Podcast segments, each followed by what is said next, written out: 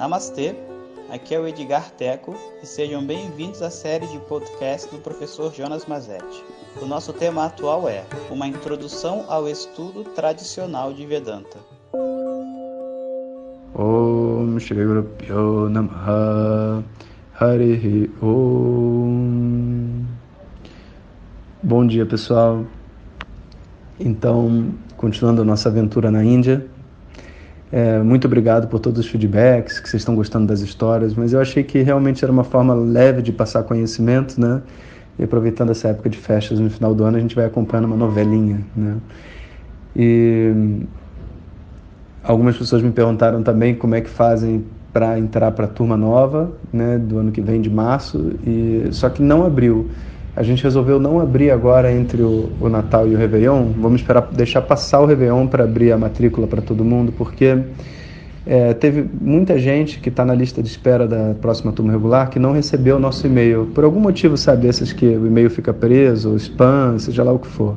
Então a gente está dando mais uma oportunidade até o dia 1 de janeiro para essas pessoas se matricular, matricularem e garantirem a vaga, né?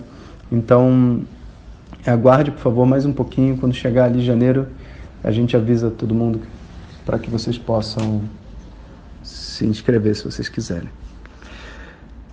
Eu parei a história na última, no último áudio, então dizendo que eu não fiquei muito tempo com o Suvigneananda.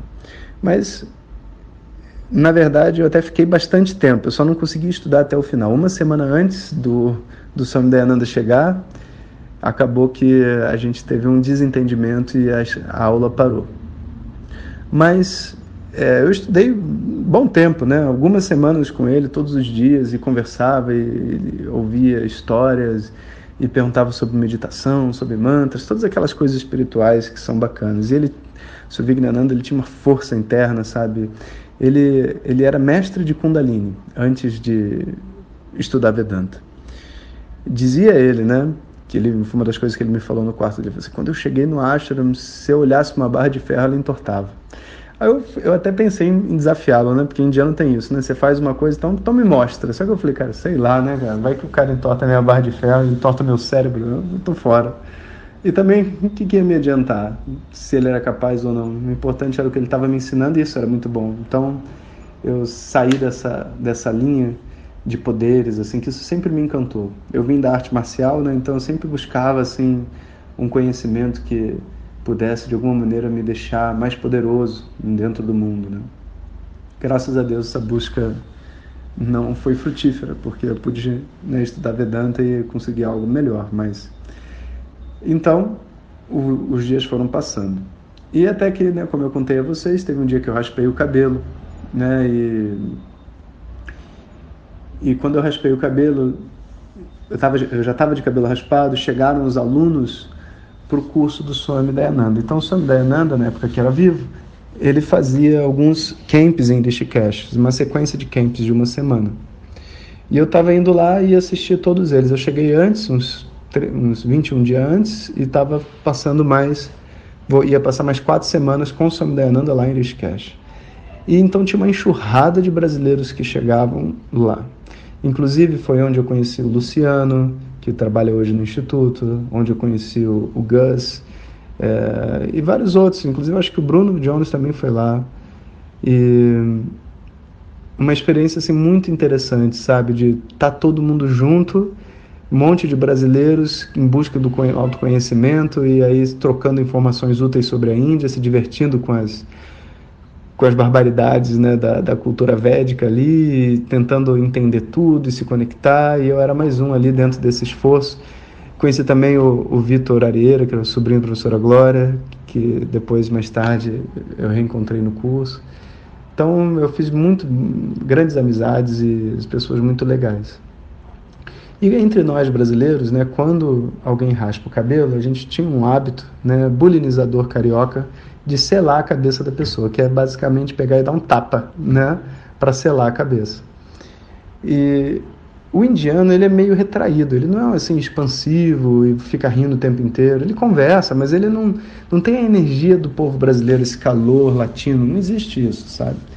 Então, quando os brasileiros ficavam conversando, rindo entre si e não sei onde, os indianos olhavam estranho, sabe? Tipo, por que, que esses caras riem tanto? Por que, que eles são assim tão felizes, tão joviais? Porque eles não são, né?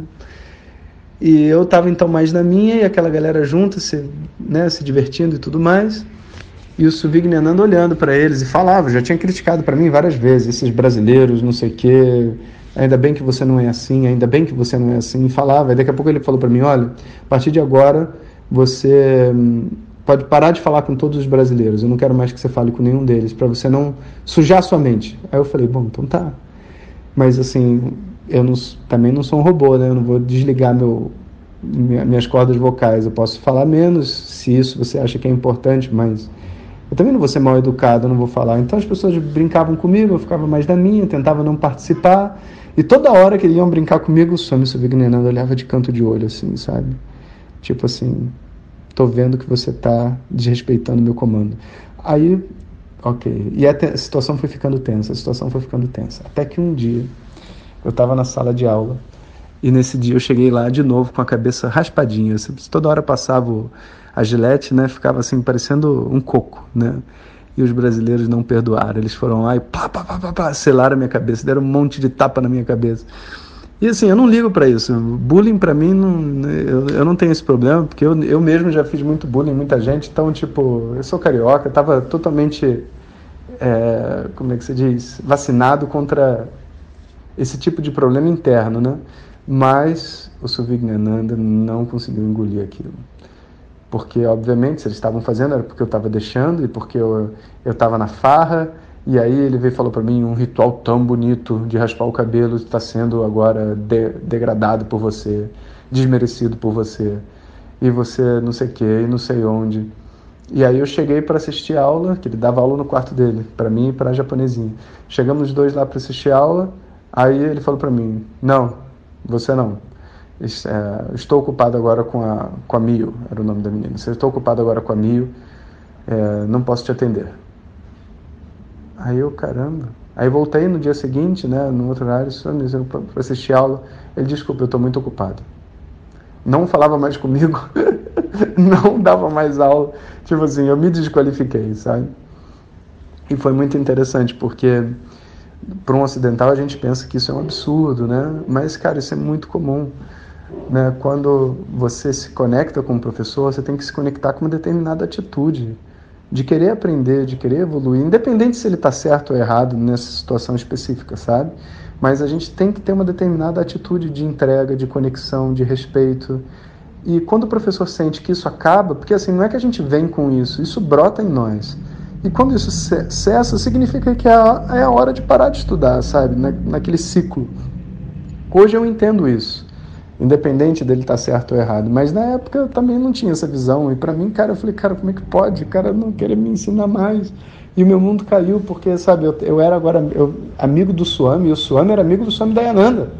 Então, tipo, eu estava muito bem na fita, socialmente, o meu status, quem era eu, brasileiro, que sabe, que tinha aulas particulares no ashram, então meu ego levou mais uma porrada, né? E mais uma vez a gente tem que parar e refletir. E graças a Deus eu tinha essa conexão.